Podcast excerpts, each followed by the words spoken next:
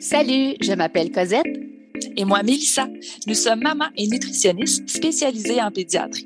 Bienvenue sur l'alimentation des enfants dans le plaisir et la bienveillance, un podcast créé pour vous, les parents bienveillants, qui ont à cœur l'alimentation des enfants et de la famille. Notre mission est de vous accompagner dans les défis qui peuvent parsemer le chemin de la découverte alimentaire. Seul ou en compagnie d'invités, nous partagerons trucs et conseils pratiques à déguster tout en étant sur la route en train de plier une brassée ou en relaxant avec un bon café réchauffé. Avec nous, vous comprendrez le pourquoi du comment pour vous donner ou redonner confiance en vos approches parfaitement imparfaites pour permettre à vos enfants de devenir des mangeurs heureux, compétents, curieux, intuitifs et bien dans leur corps, une bouchée à la fois, dans le plaisir et la bienveillance. Bonne écoute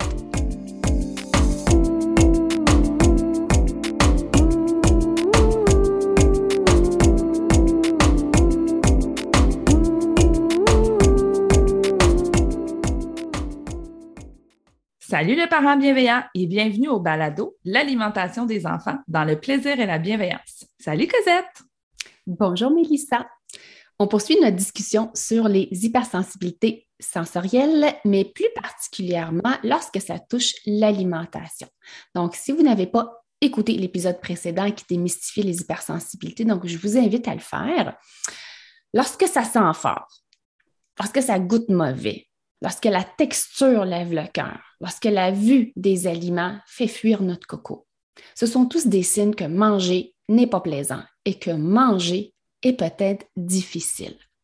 Se joignent à nous encore une fois nos deux ergothérapeutes pour comprendre l'impact de l'hypersensibilité, mais particulièrement au niveau de l'alimentation. Véronique Pépin et Valérie Ferron, merci de continuer la discussion avec nous. Je vous laisse vous présenter pour ceux qui n'ont pas écouté l'épisode précédent. Alors, Véronique, je te laisse la parole. Alors, bonjour tout le monde. Euh, moi, je suis Véronique Pépin, ergothérapeute. Euh, j'ai gradué il y a beaucoup bien des années, euh, mais je travaille en pédiatrie depuis maintenant à peu près 15 ans. j'ai fait un petit bout en, dans le système public, mais la majorité du temps, j'ai travaillé en en clinique privée. Euh, par contre, au tout début de ma carrière, j'ai travaillé en soins aigus dans un hôpital et j'ai travaillé dans l'équipe de dysphagie. Donc, euh, j'ai toujours gardé après, en travaillant avec mes différentes clientèles, l'intérêt au niveau de l'alimentation. Et euh, je l'ai appliqué avec mes petits cocos en pédiatrie. Donc, je, travaille au niveau de la sélectivité alimentaire pour les, cocos qui sont un petit peu plus vieux, puis qui présentent un répertoire alimentaire limité, mais aussi avec les petits bébés qui ont des difficultés à introduire les aliments, que ce soit la purée euh, autour de 6-7 mois ou encore plus tard, qui, qui, qui ont des difficultés à passer au-delà de la purée. Donc, ils se limitent là, euh, qui, ont qui ne peuvent introduire les, les, aliments plus, euh, plus texturés, les, les morceaux, etc. Alors voilà. Merci de l'invitation. Avec grand plaisir, Valérie. Oui, ben merci de l'invitation aussi. Euh, ergothérapeute aussi depuis euh, une dizaine d'années, toujours en pédiatrie depuis euh, jour 1 de ma graduation. beaucoup de privé, un peu de public dans les deux dernières années. public qui m'a amené aussi à, à m'intéresser, m'informer plus en tout cas sur l'alimentation parce qu'il y a énormément de références au niveau de l'alimentation, surtout bébé, comme Véronique parlait. Donc, c'est un peu ce qui m'a amené à, m'informer plus. Euh, sinon, grande fan de l'hypersensibilité euh, sensorielle, hyperréactivité sensorielle, euh, comme on a pu discuter dans la, dans la partie 1. Donc, voilà, merci beaucoup de, de, de m'inviter. Merci à vous. Donc, si je résume un petit peu la partie 1, maintenant on sait, en fait, c'est plus clair c'est quoi une hypersensibilité une hyperréactivité et les impacts qu'elle peut avoir avec les activités quotidiennes. On sait également que nous avons tous un seuil de tolérance qui nous est propre et qui est différent pour chacun de nos sens. Là, j'aimerais vraiment qu'on aborde le contexte du repas. Donc, à quel âge peut se manifester une difficulté euh, au niveau euh, de ce qui est intégration euh, sensorielle et quels sont les signes qu'on peut observer vraiment chez les tout petits à l'heure des repas?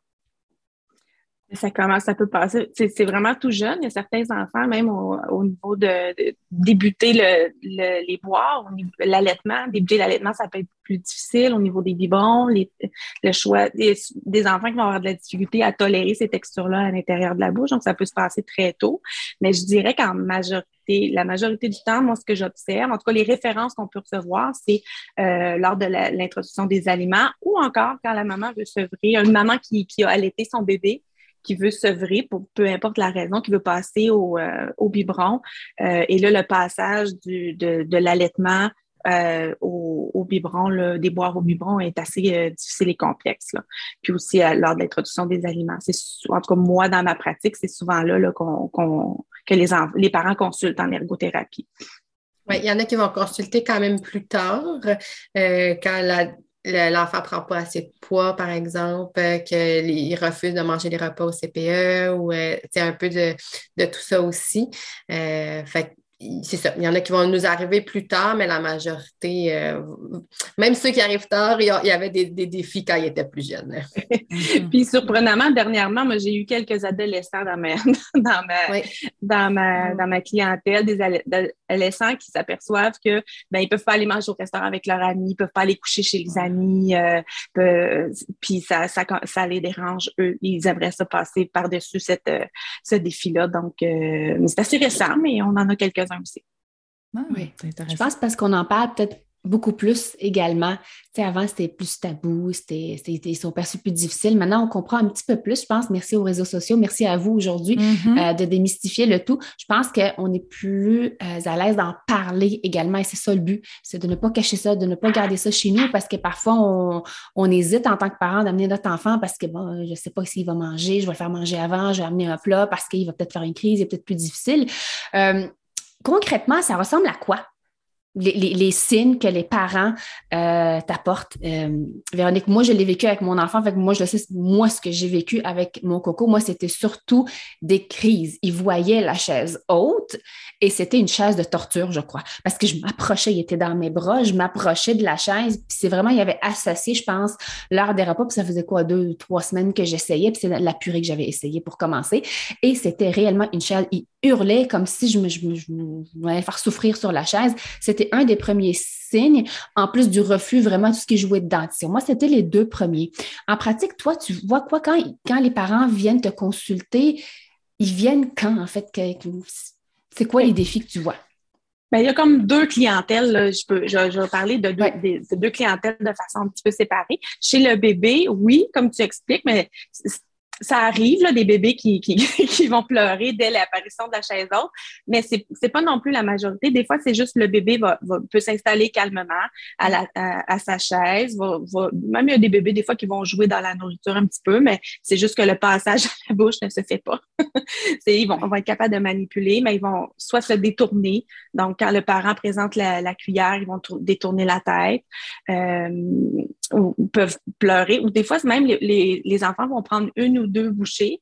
Puis après ça, le repas est terminé, l'enfant commence à chier, puis euh, démontre des signes là, que c'est pas un moment, c'est plus un moment agréable, puis il est plus disponible pour l'alimentation.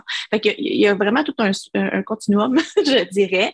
Mais la finalité, c'est que l'enfant ne mange pas selon ne, ne, comble pas son, son, son ben, ne comble pas. Comment je pourrais dire ça? L'enfant ne mange pas suffisamment, puis ça inquiète les parents la finalité, c'est ça. Mais les signes peuvent aller, comme tu dis, d'un enfant qui crie juste en voyant la chaise haute. Ça peut être aussi un enfant qui va s'installer calmement, mais qui ne mangera pas tout simplement ou va manger très, très peu à chaque repas. Euh, avec les enfants un peu plus vieux, mm-hmm. donc souvent, on les voit autour de 3-4 ans.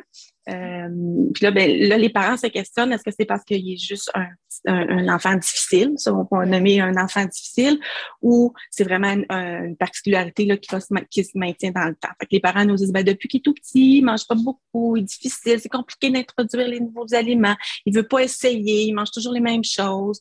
Puis là, ben, nous, ça nous limite dans ce que nous, on mange à la maison, on est obligé de lui faire un repas particulier. C'est souvent ça.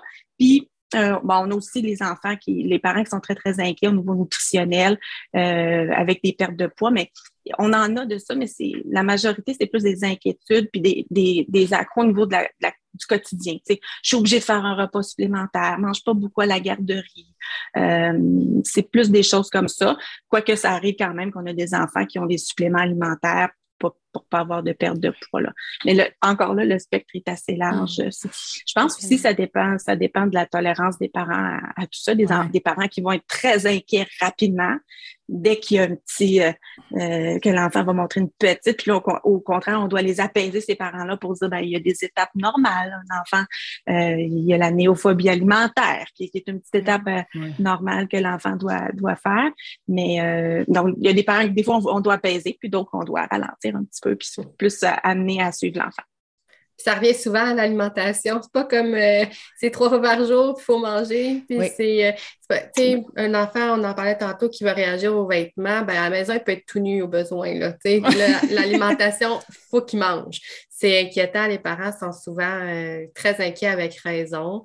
Il y a une grosse charge émotionnelle ben aussi, parce que je, comme parent, un des rôles, c'est de faire grandir mon enfant et de lui offrir tout ce qui mm-hmm de, bien le faire grandir, qu'il soit en santé, puis de manger de façon saine, euh, équilibrée, euh, puis tout ça. Puis souvent, c'est des enfants qui vont manger de façon très limitée et pas toujours les bonnes choses. Ils vont finir par manger les, les craquelins, les pains, les frites, euh, les croquettes de poulet.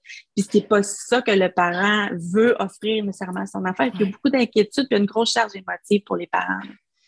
Oui, puis, tu sais, euh, c'est pourquoi ils vont manger souvent ces aliments-là, mais c'est bien plus prévisible que de manger des légumes ou des fruits qui, eux autres, ils goûtent jamais la même affaire. Euh, mm. je mangeais des bleuets ce matin. Des fois, c'est surprenant. Ils sont surettes, sont sucrés, sont mous, sont durs. Euh, fait que l'enfant, c'est très stressant de manger quand la texture nous dérange. donc, ils vont se tourner vers les aliments qui sont moins nutritifs au quotidien. J'aime pas dire des mauvais aliments parce que je pense pas qu'il y a de mauvais aliments, mais mm. qui vont être moins, c'est ça, qui vont moins fournir au niveau des vitamines et tout ça. Là. Oui. on avait fait euh, des épisodes aussi de. On a, on a, deux épisodes qui parlent justement de ces aliments surprises-là, les fruits les légumes, puis pourquoi vos enfants vont tout le temps aller euh, euh, vers les. Nous, on, les appelle les aliments beige. Là. Oui. tu, l'as bien expliqué, Valérie, parce que c'est exactement ce qu'on explique, qu'on explique aux parents. C'est prévisible. Le craquelin va toujours euh, goûter, c'est la même texture, c'est le même goût, c'est sécurisant. Puis d'un point de vue nutritionnel aussi, cet aliment-là, l'enfant apprend qu'il va lui remplir le bedon aussi, mm-hmm. ce besoin, cette sécurité-là d'être nourri. Euh, puis, tu sais, moi, j'écoutais. Euh, Véronique parlait, euh, les raisons de consultation qui, qui amènent les parents à venir vous voir sont souvent les mêmes raisons que des fois, ben, faut-tu que j'aille voir l'ergo, faut que j'aille voir la nutritionniste? Puis, tu sais, des fois, moi, j'ai envie de dire, ben, tu sais, un des deux, à la limite, nous, si on voit que euh, l'aspect, justement, sensoriel, hyper-réactivité peut-être plus présent, ben là, ça pourrait être intéressant de travailler conjointement, mais c'est en effet des aspects qu'on va venir travailler. On le voit que l'inquiétude, elle est là chez les parents. Puis nous, c'est justement des fois de venir expliquer, de venir normaliser, on parlait de la néophobie alimentaire, euh, mais de venir justement, là, euh, euh, puis nous, on travaille avec le partage des responsabilités, de venir établir un certain cadre pour venir diminuer cette inquiétude-là chez les parents. Des fois, ça va se faire avec un ou l'autre du professionnel, soit avec la nutritionniste, soit avec l'ergo, tout dépendant à qui on a eu accès euh, en premier. Puis des fois, si on est capable, on va faire un travail conjoint aussi. Mais quand tu décrivais, je me disais, mon Dieu, mais c'est les mêmes raisons qui amènent les gens aussi à venir, euh, à venir nous consulter quand on a les courriels ou quand on a les messages. C'est exactement comme ça que les, les parents le décrivent aussi. Là. Oui, puis en fait, c'est très rare qu'un enfant va être juste, il va présenter juste des, quand on parle de l'aspect sensoriel de l'alimentation, c'est assez rare que l'enfant va présenter juste des difficultés sensorielles au niveau de l'alimentation. Exactement. Souvent, il va présenter dans d'autres sphères, euh, dans d'autres euh, contextes, il va présenter des fragilités sensorielles. Donc, mm-hmm. euh, de, quand, quand ce drapeau-là euh, est là. Euh, consulter en ergo, c'est jamais, en tout cas, ça peut aider l'alimentation, mais ça va aider à plein d'autres aspects. Puis souvent, même des fois, il faut régler, en tout cas, il faut pas régler, mais il faut, faut regarder les autres aspects avant de travailler l'alimentation. Oui, c'est ça exactement. Puis euh, tu nous l'avais dit plus tôt, mais des fois, une rencontre avec vous peut déjà outiller beaucoup, beaucoup les parents. Donc, tu sais, ça peut être intéressant. Puis en même temps, on le disait dans le premier épisode, mais ça nous permet de mieux comprendre comprendre notre enfant aussi, euh, de mieux comprendre ses réactions. Fait autant les réactions à table, mais des fois, quand euh, ils vont travailler avec vous, puis oui, mais est-ce qu'il y a aussi ça, tu sais, toute l'évaluation que vous allez faire, puis là, on fait Ah, ben oui, tabarouette. Donc, euh, ça nous permet aussi d'être un parent qui va être plus bienveillant, puis qui va être capable de mieux s'adapter à son enfant. Oui. Tout à fait. Puis l'alimentation, excuse-moi, l'alimentation comprend, c'est une, une, une, tâche sensorielle qui est très exigeante parce que ça implique presque tous les sens. C'est euh, ça. même, il y a les cinq sens, euh, le toucher, la vue, l'odorat, l'ouïe, le, le, goût. c'est quand même assez important. Ensuite de ça, on, parlait de la, de, la, de, la, sensation, bien connaître son corps, sentir son corps, comment il est mm-hmm. placé, qui va, qui va aider au mouvement aussi. Euh, quand je sens bien mon corps, je suis capable de bien organiser les mouvements, donc les mouvements dans la bouche pour bien promener puis gérer les aliments. Au niveau du vestibule, la sensation de mouvement va être capable d'être stable, de bien tenir de, euh, pour l'alimentation, mais aussi l'interoception au niveau de, la perception de la faim, quand j'ai plus faim, euh, si j'ai mm-hmm. des malaises au niveau d'un ben, enfant qui va avoir une constipation, ça fait des malaises, on ne se sent pas bien, on ne sait plus qui, on sait pas nécessairement, l'enfant peut pas comprendre d'où viennent toutes les petites sensations dans son corps. c'est, une tâche qui est très, très complexe au niveau sensoriel, euh, l'alimentation, parce qu'on voit les aliments, on sent les aliments, on les goûte, on les touche. on les euh, entend. on les entend, exactement. Un aliment qui est croquant, euh, des enfants qui aiment pas ça entendre le bruit à l'intérieur. Moi, je suis en thérapie, je fais toujours des faces qu'on l'écoute comme ça, mais c'est pas là que ça fait du bruit, c'est qu'on le met en bouche. mais c'est ça, c'est une, tâche très, très chargée sensoriellement. Donc, euh, il y a beaucoup d'enjeux. Mm-hmm. oui. Si on parle des signes les plus fréquents à table, chez les enfants. Si on peut en nommer trois, c'est lesquels que euh, tu vois, Véronique, le plus souvent? Moi, si je peux t'en nommer un chez, mon coco, c'est l'odeur. C'est vraiment c'est la première barrière. S'il rentre dans, l'air de cuisine puis ça passe pas le test de l'odeur, même si c'est quelque chose que je suis pas pire certaine qu'il va aimer au niveau, au niveau du goût, ça passe pas le test. c'est vraiment au niveau de l'odeur. Et moi, le truc que j'ai trouvé, c'est vraiment comme hier, ceux qui me suivent sur Instagram, j'ai ouvert les fenêtres. il y avait du fromage, puis il n'aime pas l'odeur du fromage. J'ai eu une belle surprise hier. Il a, voulu rentrer puis goûter, mais c'est d'aérer. Euh, quand vraiment l'odeur dérange les enfants, euh, moi, c'est d'ouvrir la fenêtre. Mais quand c'est difficile au niveau euh, de la texture en bouche, est-ce que tu aurais des trucs euh, pour les parents parce que parfois c'est des hauts le cœur, euh, parfois c'est parce que c'est euh, lisse. déjà là, il veut même pas prendre l'aliment ou quand c'est mouillé, il veut pas prendre l'aliment et le mettre en bouche. Donc pour chacun des petits sens, est-ce que tu aurais des petits trucs, je dirais peut-être trois choses que tu vois le plus souvent en pratique, peu importe le sens que ça touche. Moi, c'est l'odorat, c'était mon premier. Mais si tu aurais mm-hmm. trois raisons de consulte que tu vois le plus souvent avec des, des trucs pour les parents, ce serait quoi? OK. Bien, c'est sûr que tu as trouvé des bonnes stratégies au niveau de l'odorat. Souvent, ce qu'on va parler, c'est d'aérer, euh, mettre le ventilateur aussi là, lors de la cuisson. Puis, j'ai déjà lu, moi, j'ai pas eu à recommander ça, mais à placer des fans proches de la table pour que le, l'odeur s'éloigne de l'enfant euh, euh, pendant le, moment du repas. Là. Mais j'ai pas vraiment eu, moi, à, proposer ça, mais j'ai déjà entendu ça. Euh, souvent, c'est regarder les aliments. Moi, j'ai, on a plein de, c'est des, des parents qui repoussent les assiettes, c'est-à-dire les enfants qui repoussent les assiettes, qui, comme dès l'arrivée à la table, tout, toute Euh, l'enfant nettoie son espace autour, devant lui. Fait que moi, ce que je dis souvent, c'est de, fournir des petites, petites assiettes avec des petites, petites portions pour pas que ce soit, euh, pour que l'enfant se sente euh, surchargé par ce qu'il voit. des fois, les, les, assiettes compartimentées, ça peut aider aussi parce que si un enfant n'aime mm-hmm. pas un des aliments, ben, le fait qu'il soit séparé des autres aliments, il va être exposé, donc il va pouvoir le regarder, le voir, s'habituer tranquillement à interagir avec cet aliment-là mais euh, ça touche pas à son autre aliment qui, peut-être est bien accepté. Donc, les, les aliments, les, assiettes compartimentées, euh, puis les petites portions, beaucoup quand c'est les enfants qui repoussent les assiettes. L'enfant va voir, va voir ça comme un moins grand défi. Tandis que si on a une belle grosse assiette bien remplie, euh, c'est déjà en, voyant puis l'enfant est comme découragé avant de commencer. Là, ça peut être un, bon truc au niveau euh, visuel. C'est sûr que là, après ça, si on fait un peu de thérapie, si on veut travailler là-dessus, ben là, on va lui demander de regarder, de décrire. Souvent, je fais ça, je propose euh, aux parents de faire ça pendant les collations. Là, on, veut que l'enfant regarde, qu'il décrive qu'est-ce que qu'est-ce qu'il voit. Est-ce qu'il y a un petit, là, il va dire, il y a du vert, il y a du rouge. Après ça, puis de décrire les aliments en fonction des sens. Fait que ça, on fait ce petit exercice-là, mais pas au moment du repas. C'est pas, c'est pas le bon moment. Parce qu'au moment du repas, c'est un moment d'échange, un moment de, tu sais, comme de convivialité. Fait qu'on veut garder ça.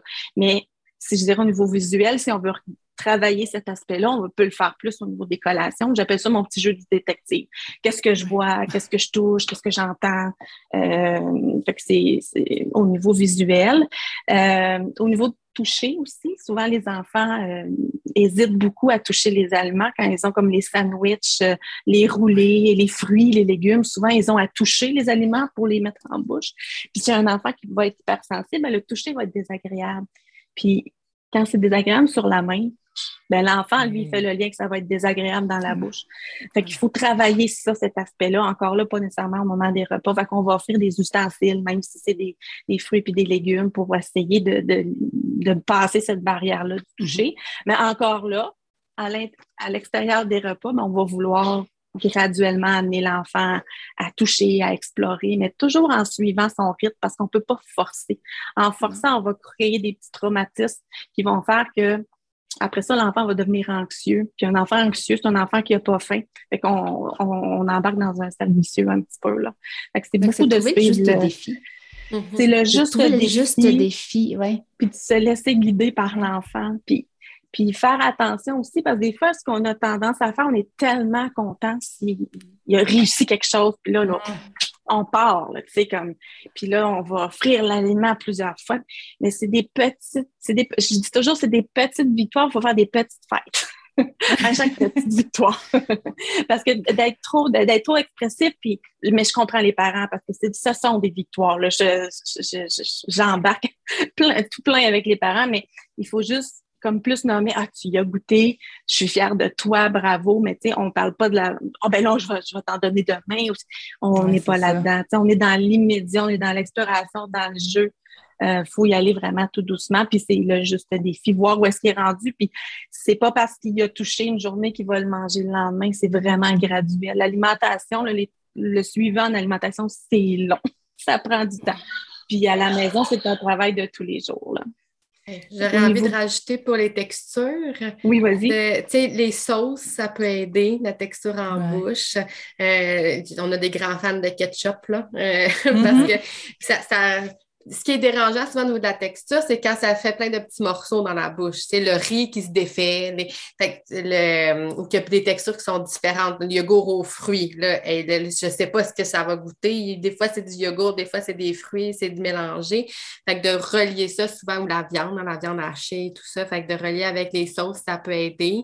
Euh, puis, tu sais, euh, le mot-clé, je pense que Véronique a utilisé, c'est la d'être graduel. Il y a énormément mm. d'étapes avant d'arriver à manger l'aliment, hein, le, tolérer dans son assiette, tolérer à table. J'ai des enfants qui refusaient même que l'aliment soit dans l'assiette du mm-hmm. parent. Là.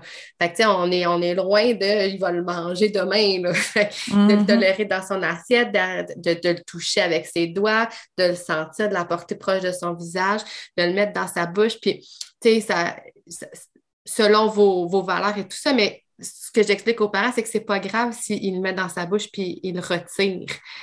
ça peut arriver. C'est moi, je, souvent, je leur dis mettez une napkin, un petit bol à côté, que ça, se fait parce que au moins, il va savoir que je ne suis pas pris avec. Une fois qu'il est dans mm-hmm. ma bouche, je ne suis pas obligée de le gérer. Fait qu'on a une étape de plus qui est avancée, que oh, là, ah, je l'ai mis dans ma bouche, euh, j'aime pas vraiment ça, je le retire. Ben, on est une étape plus proche de le manger que ce qu'on était avant de commencer le repas. J'appelle ça le bol du non merci, moi. Et voilà. Au lieu de cracher, euh, pour que ce soit socialement acceptable aussi à table, c'est vraiment soit dans une serviette ou dans un verre euh, ou dans le bol du non merci. Puis il le regarde, il est quand même là, mais c'est non merci pour aujourd'hui, peut-être une autre fois. Oui, puis en thérapie, moi je le fais dans le jeu, tu sais, on fait, euh, là, on y va, là, on fait des fusées avec, on le crache le plus loin possible. Ah bon, oui. en thérapie, hein, en, thérapie, à la maison. Pendant les repas. Exactement. Mais tu sais, pour dire, Véronique a parlé de rester dans le jeu, c'est stressant, c'est anxiogène l'alimentation pour tout le monde, mais essayons de dédramatiser la situation puis de garder ça le plus ludique possible. C'est convivial, avoir des belles conversations, diminuer notre stress, diminuer les attentes qu'on a face à, l'alimentation. Puis c'est sûr, si vous y mettez quatre aliments différents qu'il n'a jamais goûté, tout ça dans la même journée dans son assiette, ça se peut que ça ne tente pas ben, ben, de s'asseoir à table cette journée-là. Allons-y pour un petit aliment à la fois, idéalement, ça peut aider. Souvent, un aliment nouveau, un aliment qu'on est en train d'intégrer, mais avec, avec un aliment bien toléré comme ça, il y a un aliment sécuritaire, puis il y a un aliment qui peut présenter un petit défi. Le fait d'avoir les deux, c'est ça. Oui, il voit quelque chose qui est moins habitué, mais en même temps, il voit quelque chose qu'il aime. Donc, ça, ça fait redescendre un petit peu l'anxiété, le, le, le, malaise qu'il peut avoir à goûter son nouvel aliment. Oui, puis pour avoir travaillé avec les plus vieux, tu sais, des fois de, d'expliquer que ça se peut que la première fois, ils ne tolèrent pas et qu'ils n'aiment pas ça, mais ça peut prendre jusqu'à 10-15 fois avant de goûter quelque chose pour aimer ça. Fait, et les enfants, de comprendre ça, ça diminue aussi le, OK, ça se peut que j'aime pas ça, mais ça ne veut pas dire que je ne suis pas obligée de dire ça ne veut pas dire que je ne peux pas y regoûter une deuxième fois, une autre journée. Oui. Il y a un autre principe aussi, c'est qu'il va avoir de la variété avant d'avoir de la quantité. Fait qu'un enfant va avoir tendance à explorer des petits quantité de plusieurs euh, aliments avant de se mettre à manger une, grande, comme une, on pourrait dire une portion adéquate euh, d'un seul aliment. Donc, on laisse explorer, on, on, explore à différents aliments euh, avant de, s'attendre à ce qu'il mange un, aliment, un nouvel aliment, mais dans une portion qu'on pourrait dire normale. Ce concept, j'adore, puis je vais le souligner, c'est la variété avant la ah, quantité. C'est ça qu'on voit apparaître chez les cocos. Puis j'adore le fait que tu parles, nous autres, on appelle ça les aliments copains, les aliments que, les, ah. les, enfants aiment beaucoup.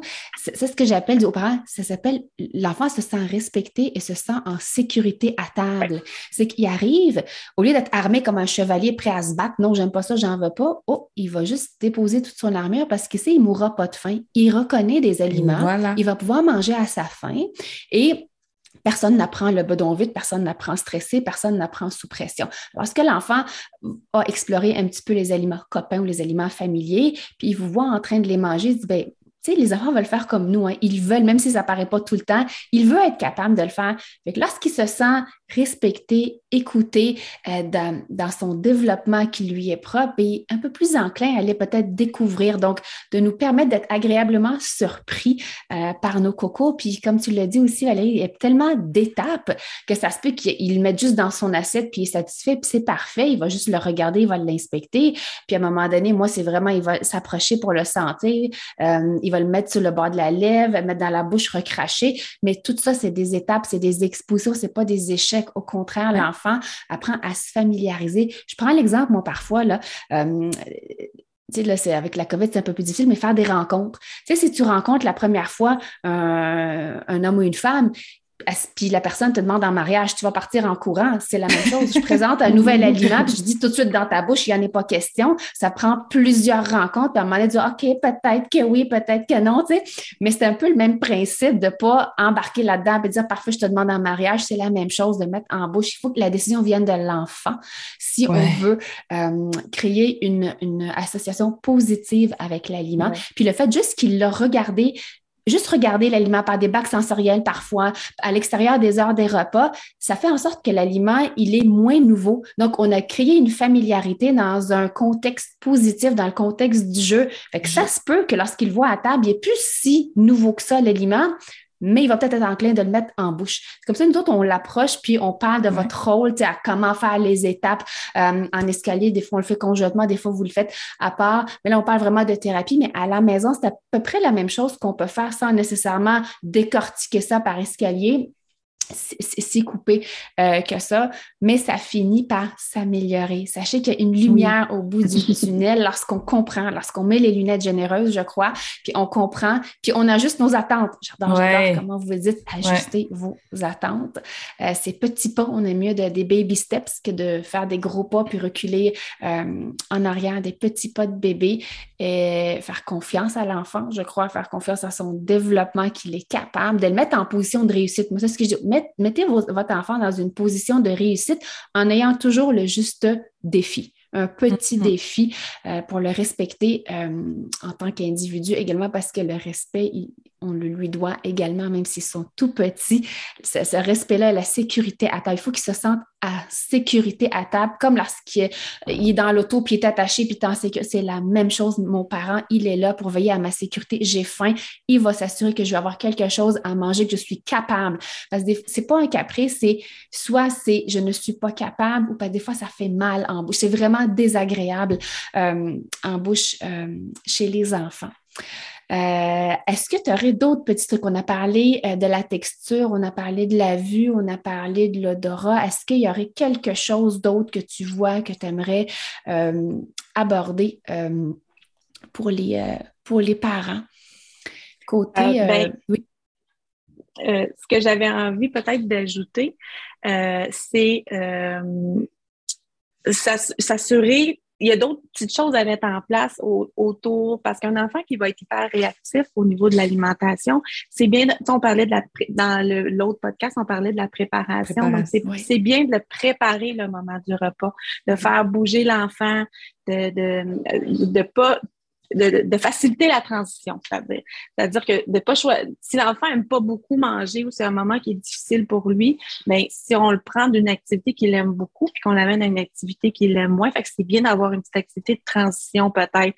On peut, moi, je, dis souvent aux parents, ben faites-le bouger, on va prendre une, euh, on fait un petit parcours dans la maison, on saute à la corde à sauter quand ils sont un petit peu plus vieux, on joue au ballon, juste pour comme se changer les idées, puis comme un peu oublier qu'on s'en va manger. Mettre une petite routine aussi avant le repas. Euh, d'établir, tu sais, ben, j'aide à préparer la, table, d'aller laver mes mains. Que l'enfant, il se prépare tranquillement, pas vite à aller faire la tâche. Donc, ça aide aussi, ça, ça, ça crée une routine, c'est familier, c'est apaisant.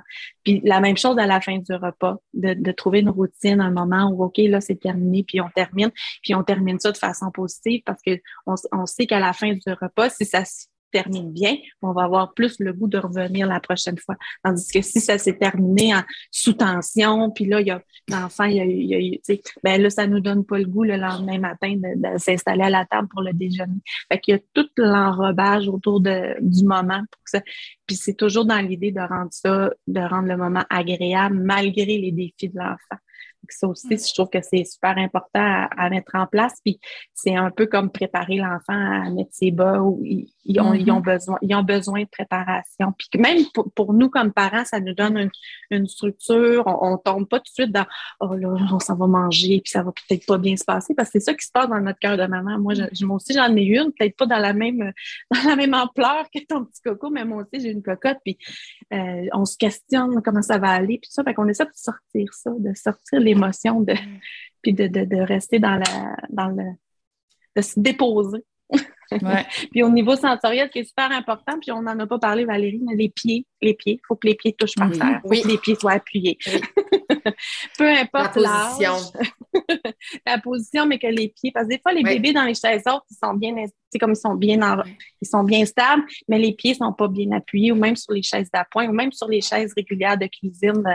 Euh, le fait que les pieds soient bien appuyés au sol, ça amène une sécurité au niveau des systèmes sensoriels, puis ça, ça peut amener un certain apaisement aussi, fait que, que les pieds touchent. Fait que on sort les nouilles de, de piscine, les, les anciens bottins téléphoniques, les boîtes de carton pour essayer d'arranger euh, un peu artisanalement, parce que des fois, les chaises autres n'ont pas fait en fonction de ça, mais euh, que les pieds de l'enfant soient, soient bien appuyés tout au long des repas. Oui, ouais, c'est pas, pas nécessairement au sol, c'est vraiment Non, non, c'est ça, Être appuyé sur, euh, sur quelque chose. Sinon, Même quand on est, nous comme adultes, quand on est assis et que nos pieds ne sont pas appuyés, là, on, est, là, on essaye de se tenir. puis, euh, on essaye de trouver une place pour placer nos pieds. Fait que là, on, on, c'est, ça peut être dérangeant. Puis c'est, comme d'avoir les pieds au sol, c'est, apaisant, c'est rassurant. J'ai mes pieds touchent par terre. Donc, euh, c'est quelque chose qu'on n'a pas parlé, mais c'est super important. Puis on parlait tantôt d'explorer en dehors des, repas, les collations, mais la préparation du repas aussi, hein, de cuisiner avec notre enfant, c'est un, beau moment pour explorer. Euh, il n'est pas obligé de manger, c'est pas ça l'attente, mais il va toucher, il peut sentir, il peut goûter certaines choses utiliser les ustensiles si jamais il n'est pas capable de, toucher, mais au moins il est exposé à, à l'aliment, aux odeurs. Dans le plaisir. exact. ah, j'aime ça. Oui, toujours dans le plaisir. Oui. oui. Et moi, j'aimerais rajouter une phrase que je dis souvent aux parents. Vos enfants ont besoin de leurs pieds pour manger. Oh. Hein? C'est bon. Les pieds en appui. Ça, c'est vraiment dès les premières bouchées qu'on essaie, en tout cas dans nos ateliers de DME puis d'introduction des aliments on en parle vraiment dès le départ parce que des fois, on a reçu une chaise haute. On a, quelqu'un nous a donné, puis il y a pas souvent un, appui-pied ou un, repose-pied. Donc, il y a moyen, comme tu dis, euh, disais Véronique, de patenter quelque chose homemade euh, pour être capable d'avoir les pieds euh, en appui chez les enfants. Alors, merci beaucoup pour, pour cette belle discussion. Alors, Valérie, Véronique, merci, merci tellement d'avoir partagé vos expertises, des trucs de pro avec nous. Et Valérie, je sais que tu en as parlé dans le premier épisode. J'aimerais que tu en reparles un petit peu de ton cours que tu as je pense que ça peut démystifier euh, beaucoup euh, tout ce qu'on a parlé aujourd'hui. Aller un petit peu plus loin pour les parents, pour les éducatrices. Je vais te laisser en parler un petit peu. Oui, c'est pas centré juste sur l'alimentation. Il y a quand même des trucs par rapport à l'alimentation, mais on, démystifie surtout l'hyper-réactivité sensorielle. C'est dû à quoi, pourquoi, qu'est-ce qu'on peut faire? Puis on en a parlé aussi dans le premier, à comprendre notre enfant. On est rendu à 50% déjà de, progrès. c'est un peu mm-hmm. l'objectif de, de, la formation, c'est de rendre ça accessible à tout le monde, que même si vous n'êtes pas euh, en suivi en ergothérapie, si vous êtes en attente, si vous n'êtes pas en attente, si vous êtes éducateur, éducatrice, nutritionniste, psycho-éducateur, je pense que d'apprendre à de mettre des nouvelles lunettes, ça, aide toujours à, mieux comprendre l'enfant puis à, avoir les bonnes euh, interventions puis à agir de la bonne façon. Oui. Donc, on va laisser tous les détails dans la description euh, du podcast ainsi que les liens vers vos plateformes et vos services. Toi, Véronique, tu travailles pour euh, Ergo Ressources. oui. Est-ce que tu veux nous parler un petit peu de tes services? Mais dans le fond, euh, moi, c'est ça. Je vois, les, je vois les enfants au niveau de l'alimentation, mais en, même temps, euh, peu importe les, enfants qui ont des petits défis au quotidien, que ce soit au niveau de l'apprentissage, au niveau de, des petits délais moteurs, euh, des enfants qui, qui, sont peut-être pas prêts d'arriver à la, à, la maternelle. Donc, mm-hmm. on est là pour les, les appuyer, puis appuyer les familles, les milieux scolaires, puis aussi les CPE. Donc, voilà, groupe Ergo Ressources. C'est parfait.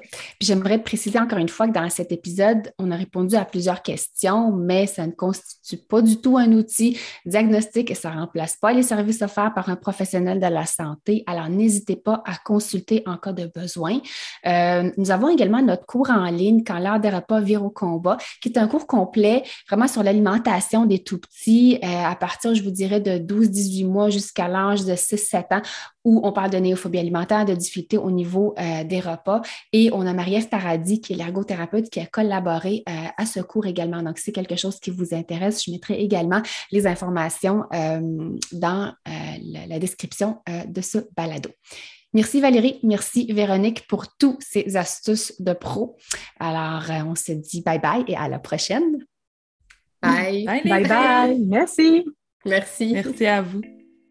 Alors voilà, j'espère que vous avez aimé cet épisode et si c'est le cas, abonnez-vous à notre balado et chaîne YouTube. Et si le cœur vous en dit, vous pouvez partager l'épisode ou nous laisser une note ou un commentaire écrit, car c'est comme ça qu'on peut faire connaître le balado à d'autres parents, futurs parents, des gens qui gravitent autour de la parentalité.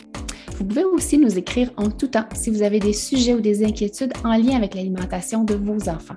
Ce balado, on l'a créé pour vous et on souhaite du plus profond de notre cœur de maman et de nutritionniste qu'il puisse répondre à vos Merci tellement d'être là. On a déjà hâte au prochain épisode pour continuer de connecter avec vous et de jaser alimentation des enfants dans le plaisir et la bienveillance.